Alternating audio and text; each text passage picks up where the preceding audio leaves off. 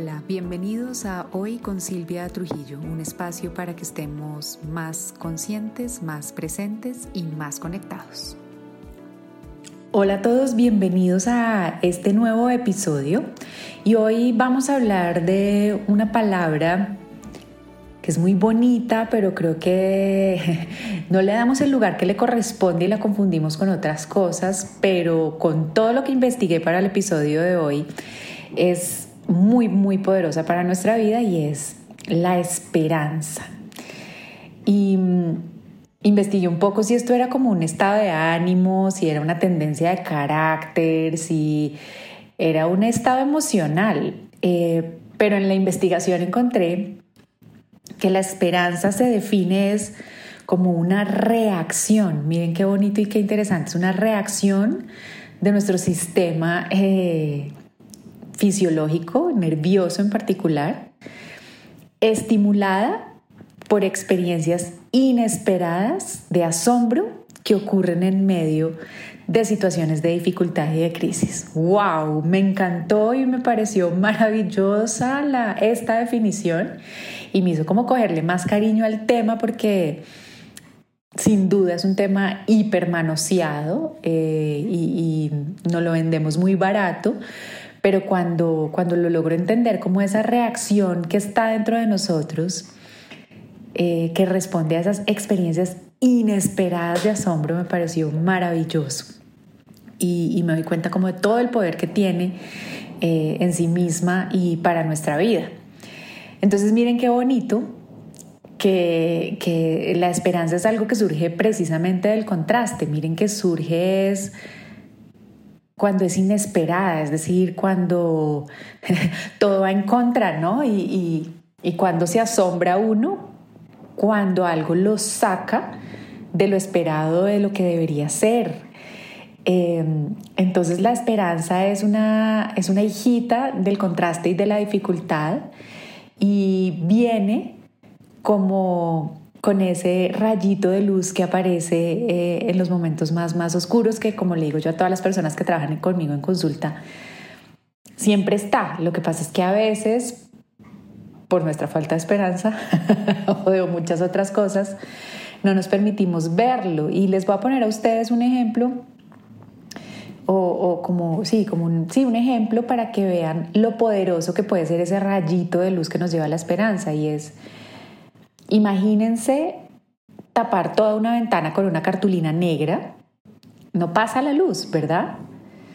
Pero solo basta hacer un huequito en esa cartulina con un alfiler para que ya se acabe toda la oscuridad. ¿Qué les estoy diciendo con esto? Que basta una pizquita de esperanza suficiente para empezar el camino del asombro y con él de lograr cosas maravillosas en momentos muy difíciles y de dificultad. Entonces, además de todo esto que me encantó y que les estoy contando y que espero que ya ustedes también estén encantados con, esta reacción innata que está en todos nosotros, eh, en todo lo que leí descubrí que hay muchos otros beneficios de la esperanza en nuestra vida, más allá de esa simple capacidad de asombro que para mí, a, mí ya me compraron con esa.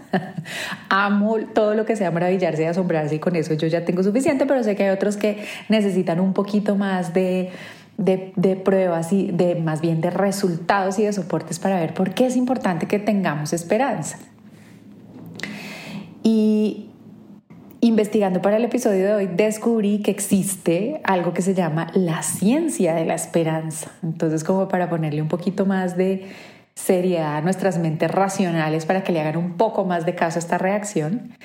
Y esta ciencia de la esperanza la creó un psicólogo eh, que se llamaba Charles Snyder, que fue uno de los creadores de la psicología positiva, toda la escuela de psicología positiva.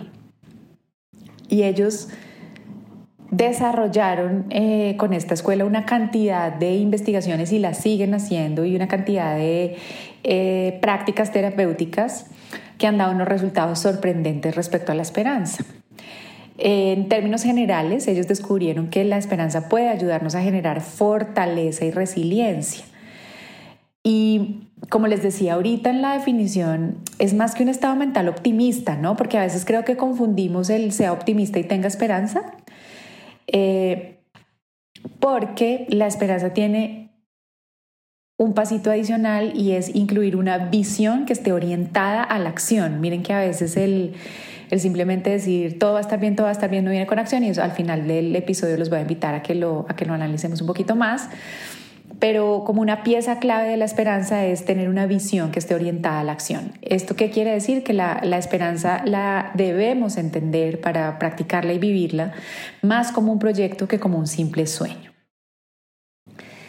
Y yo lo, yo lo comprobé conmigo misma y lo compruebo con cada persona con la que me siento acá. Es que siempre, aún en medio del dolor, aún en medio de un duelo muy complejo o de una crisis muy, muy retadora, hay lucecitas por ahí apareciendo.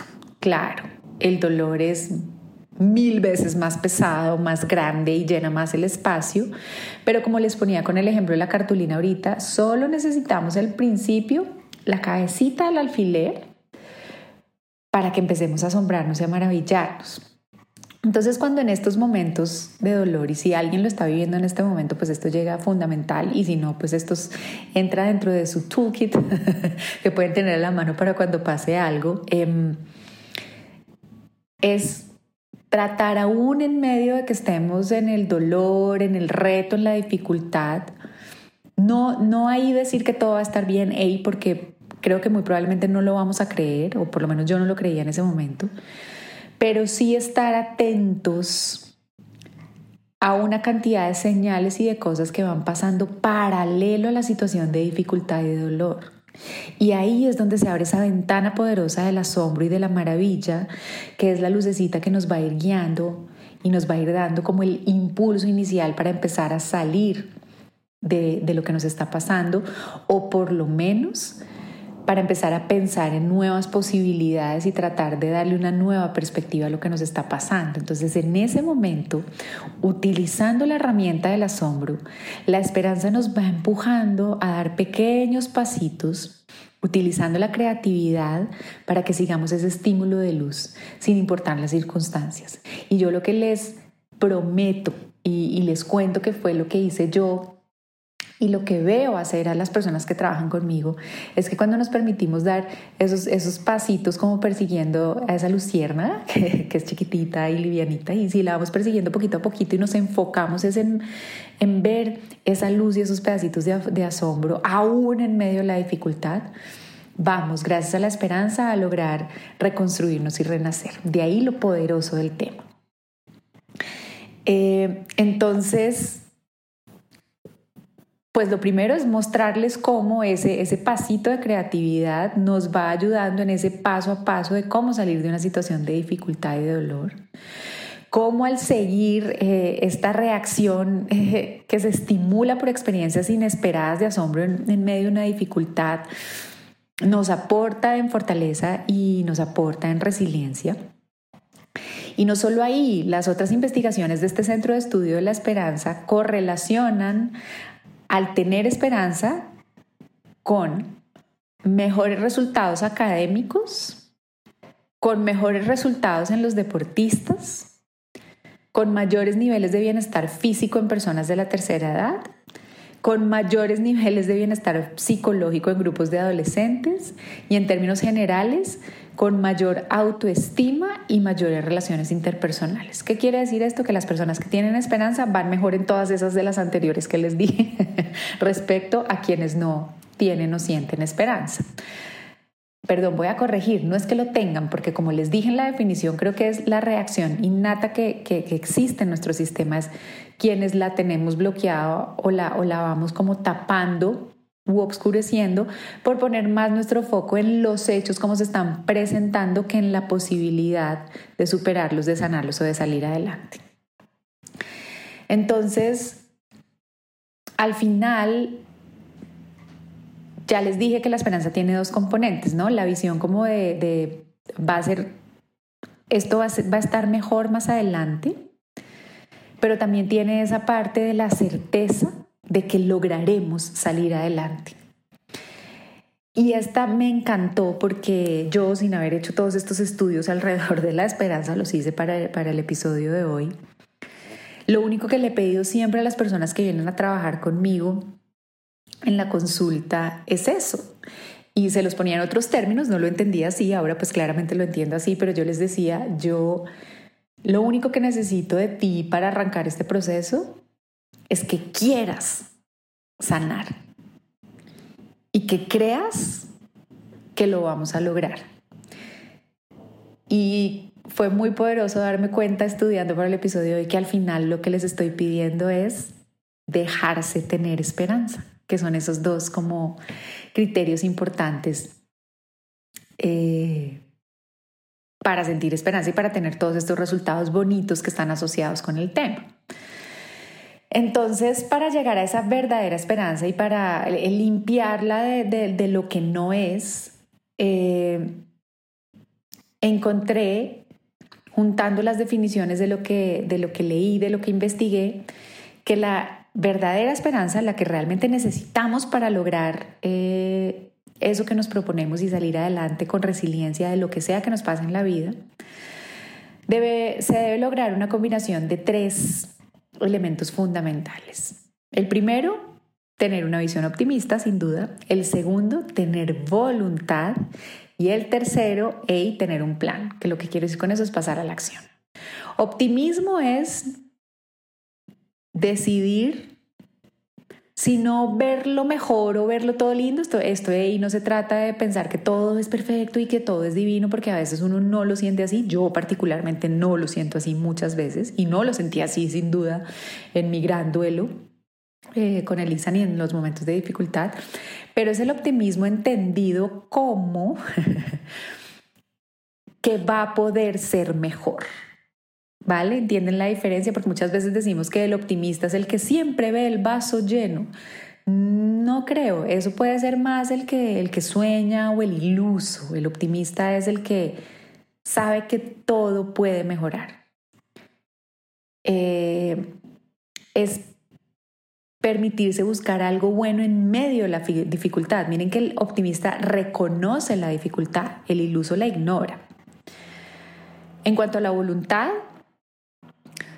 y es parte de lo que yo les digo que es esencial cuando trabajamos eh, cualquier tema y es como mi, mi requisito, esa palabra suena horrible, pero pues es más o menos lo que es para quienes trabajan conmigo, es querer hacerlo. ¿Por qué? Porque lo más fácil, por lo general, es quedarse en la realidad de la situación. ¿Qué quiero decir con eso? Si estoy pasando en un duelo horrible, sin duda es más fácil echarme a la pena y no querer volver a hacer nada con mi vida es más fácil y es entendible porque está horrible todo. Entonces, tener esperanza requiere voluntad y, querer sanar requiere voluntad porque no es fácil cuando estamos en la mitad de una situación crítica y dolorosa tomar la decisión de, de hacer algo por salir de ahí. Y por eso necesitamos ayuda a mí siempre, yo siempre digo, claro, la gente, todos podemos, todos solos, o la gran mayoría de las cosas, pero la verdad es que acompañados lo hacemos mejor y lo hacemos en menos tiempo, ¿no? Pero se requiere esa voluntad, porque a veces es muy incómodo y porque no es simple y porque no es fácil y porque duele y porque cuesta cuando estamos en la mitad de un duelo, de una crisis o de una situación compleja, cuesta decir, lo va a lograr o, más adelante va a estar mejor. ¿Por qué? Pues porque todo el panorama está en contra, entonces se requiere de esa fuerza de voluntad para lograr. Y finalmente, la esperanza requiere un plan, es decir, definir acciones y hábitos diarios. Y como les digo yo, sobre todo al principio cuando estamos trabajando eh, temas de duelo o salir de cualquier situación de dolor y de crisis, Necesitamos esos hábitos eh, y esas acciones casi que por segundo, porque la inercia de lo difícil es muy poderosa y nos lleva por delante. Entonces necesitamos tener esas pequeñas acciones, decisiones, hábitos, pensamientos, mantras, símbolos, lo que nos sirva a cada uno de nosotros em, para acompañarnos en el proceso de mantenernos en esperanza. Además de todo esto, un estudio en particular me llamó la atención eh, de, este, de este tema de la ciencia de la esperanza y es que las personas que sacan puntajes altos en sus pruebas de optimismo son mucho más productivas para que vean la importancia de la conexión en la esperanza con la acción, porque creo que estoy siendo súper reiterativa, pero lo que quiero es que les quede muy claro que la esperanza no es una cuestión simplemente de todo va a estar mejor y ya, es de tengo el enfoque puesto en que va a estar mejor, voy a hacer lo que me corresponda para lograrlo y estos son los pasos que voy a dar, ¿ok? Eh, entonces, al final, viéndolo así, creer en un futuro mejor y tener esta visión de esperanza nos está beneficiando en el momento presente y eso también me pareció muy lindo. Y para cerrar, quería compartirles qué elementos en común han identificado en estos estudios de la esperanza entre las personas que tienen mucha esperanza, o sea, qué características eh, están presentes en esas personas que, que, logran estos resultados tan bonitos en tema de esperanza y que se traducen en esos resultados maravillosos en temas académicos, deportivos, de productividad, de bienestar y de relaciones. Y el primero, eh, que está muy relacionado con el tema del paso a la acción, y es que definen metas. Todas las personas que están llenas de esperanza tienen metas definidas. Las investigaciones muestran que estas personas, y esto me pareció interesante, definen por lo general dos o tres objetivos por periodo. Y esto me llamó la atención porque es que normalmente a uno le dicen como defina las metas del año o defina las metas del trimestre o la del semestre, en fin. Y, ellos hablan de periodos de tiempo porque encontraron que los periodos de tiempo son muy diferentes para cada uno de nosotros y hay muchos factores que juegan cuando estamos hablando de definición de metas y la mayoría de nosotros nos quedamos solo con el factor cronológico. No sé si estoy diciendo algo bien, espero que sí. ¿Qué quiero decir con eso? Que lo medimos solo en días, meses o años y hay otros factores que entran en juego. Entonces ellos decían, por ejemplo, que hay, hay etapas de la vida en donde el tiempo es mucho más difuso que, que cuando estamos grandes, entonces los periodos de tiempo en ese momento no se miden necesariamente eh, por años, sino por meses o por semestres. Y me hizo pensar a mí, hey, cuando estábamos en el colegio, ¿no? Entonces era los bimestres de las notas, en la universidad es el semestre, eh, en, las, en las empresas y en los negocios es el año, en fin, entonces como que no existe una única vez, son dos metas al año, no, ellos definen dos o tres metas por periodo y ese periodo de tiempo cada uno de nosotros lo debe definir de acuerdo a la realidad que esté viviendo en este momento. Pero me llamó la atención que eran dos o tres máximo en el periodo de tiempo. ¿Y por qué? Porque después dicen la definición que persiguen obstinadamente esos dos o tres objetivos. Yo creo que uno para ser obstinado no puede tener 10 o 15 objetivos. Eh, obstinado quiero, lo que quiero decirles es, se dedican a, esto es lo que voy a alcanzar. Y estudian y analizan, investigan sobre esos dos o tres temas. Y creo que tiene mucho sentido porque a veces cuando buscamos hacer 27 cosas a la vez no terminamos haciendo bien ninguna. A mí ese tema de la multifuncionalidad y todo eso, mm, sí, no, pero sí creo que el enfoque eh, y la dedicación a esos tres objetivos va a ser muy poderoso. Entonces los invito para que vayamos haciendo mientras oímos a que definan qué puede ser un periodo válido de tiempo ustedes en este momento. Eh, estamos en este momento a mitad de año calendario.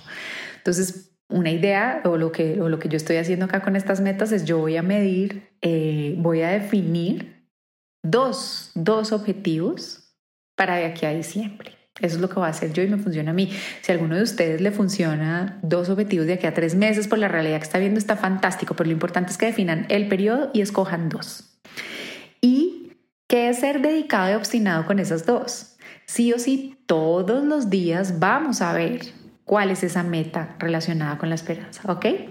Porque el, que, el verla todos los días, en tenerla claramente definida, el saber que son solo dos, nos va a ayudar a establecer y a dar pequeños pasos para alcanzarlo, para ayudarnos a salir adelante de lo que sea que nos esté pasando.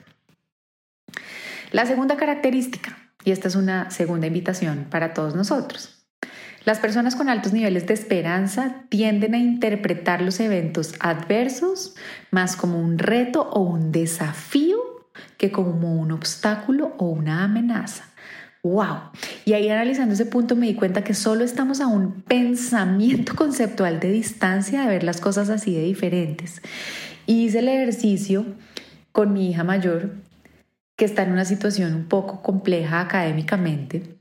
Y en el momento en que cambiamos la palabra obstáculo o dificultad por reto, cambia la energía del cuerpo cambia el brillo en los ojos, cambia todo, es como un desafío, es como lo vamos a lograr, a ver cómo lo podemos lograr, no como esto surgió un impedimento.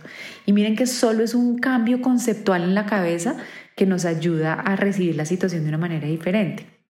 Ey, pero aquí vuelve a ser súper importante tener en cuenta que tener esperanza es diferente a tener un deseo o un sueño, ¿no? Con un deseo, con un sueño, la energía detrás del pensamiento es más como pretender que la solución venga del cielo, que era un poco lo que me pasaba con ella, ¿no? De, yo sé que como yo soy buena, todo me va a salir bien. Mm, sí, no, no, no es solo que rezo, rezo y me llega el resultado, es, no me va a caer de la nada. Ahí no estoy conectando mi acción con el resultado deseado. Es decir, ahí estoy soñando, pero ahí no estoy teniendo esperanza. Y al soñar estoy es como haciendo una apuesta todo o nada, que el riesgo creo que es muy grande. Entonces, con la esperanza, lo que estamos haciendo es, si lo pensamos como con una metáfora, es, si estoy varado en la mitad del océano, en un bote, sin nada ya de tomar, si solo confío en la ilusión y digo que soy optimista y tengo el sueño, entonces todo va a salir bien, todo va a salir bien, todo va a salir bien. Ahí me voy a quedar pensando todo va a salir bien. La esperanza, por otro lado, lo que me ayuda es a pronosticar cómo voy a hacer para llegar desde esa mitad del océano a una costa segura, tomando pequeñas medidas. Entonces el pensamiento no es todo va a estar bien, el pensamiento es, sé que el futuro va a estar mejor, es decir, sé que lo voy a lograr al saber que lo voy a lograr, qué acciones debo tomar y al tener claras las acciones que debo tomar, tener la fuerza y la voluntad de llevarlas a cabo para llevarme y mover la barquita de la mitad de donde esté al lugar seguro. Esto es entender el evento como un desafío o como un reto y no como un obstáculo o una tragedia, ¿vale? La tercera característica va muy pegada a la anterior y es, saben que va a haber dificultades. Saben que el camino no es unicornios y rosas y arcoíris. Ey, pero confían en que podrán superar los obstáculos que se presentan. Y aquí hay dos claves fundamentales que se las digo que tuve que aplicar yo porque me costaban en el duelo, pero fueron fundamentales para ayudarme a salir y me ayudan a salir de todas las situaciones que se me presentan y son la flexibilidad y permitirme a nuevas perspectivas. Son parecidas, pero no son iguales, pero las dos son importantes.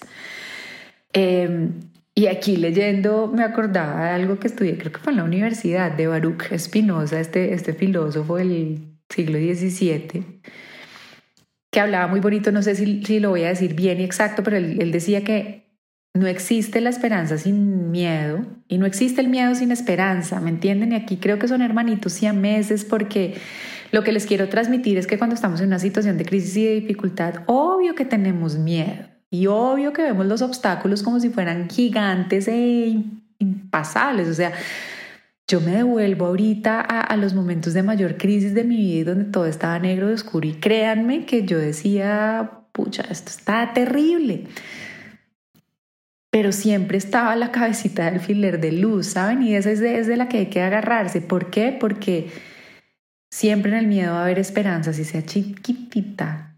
y siempre en la esperanza tiene que haber un poquito de miedo porque surge de ese contraste que les hablaba al principio. Entonces, es entender que la esperanza siempre va a tener pegadito el miedo al obstáculo o a la dificultad. Ey, porque como vimos al principio, de ahí es de donde nace, ¿no? No siquiera son hermanitos, es como la hijita.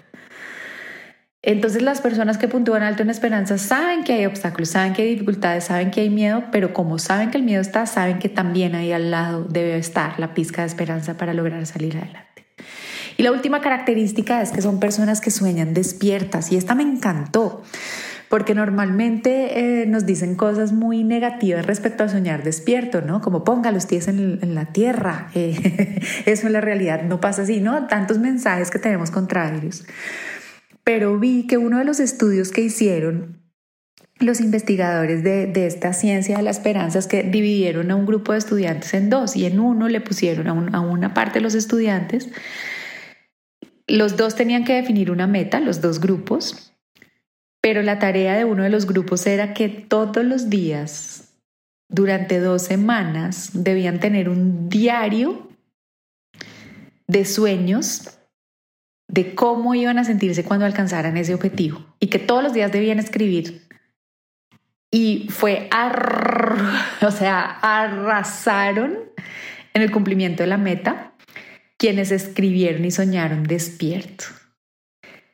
Porque el conectar con la emoción del logro, con cómo me voy a sentir cuando alcance eso, me da motivación, me da impulso eh, y me ayuda a dar los pasos que tengo que dar para lograr el resultado. Entonces aquí lo que los quiero invitar es a déjense soñar despiertos, aún esté pasando lo que esté pasando, permítanse pensar que la van a lograr y que van a poder. Ey, no cayendo con el ejemplo que les puse de la barca, ¿no? De todo me va a caer del cielo de noche a la mañana y va a pasar. Que eso es, eso es como hacer un escapismo más a la situación. No es eso a lo que los estoy invitando. Los estoy invitando es a que utilicemos nuestra imaginación a nuestro favor y no en nuestra contra, como solemos hacer. Entonces, les di aquí algunas ideas para que conecten con la esperanza eh, practiquen el soñar despiertos deliberadamente desde esa perspectiva como de la acción y de qué puedo hacer y de cómo voy a sentir.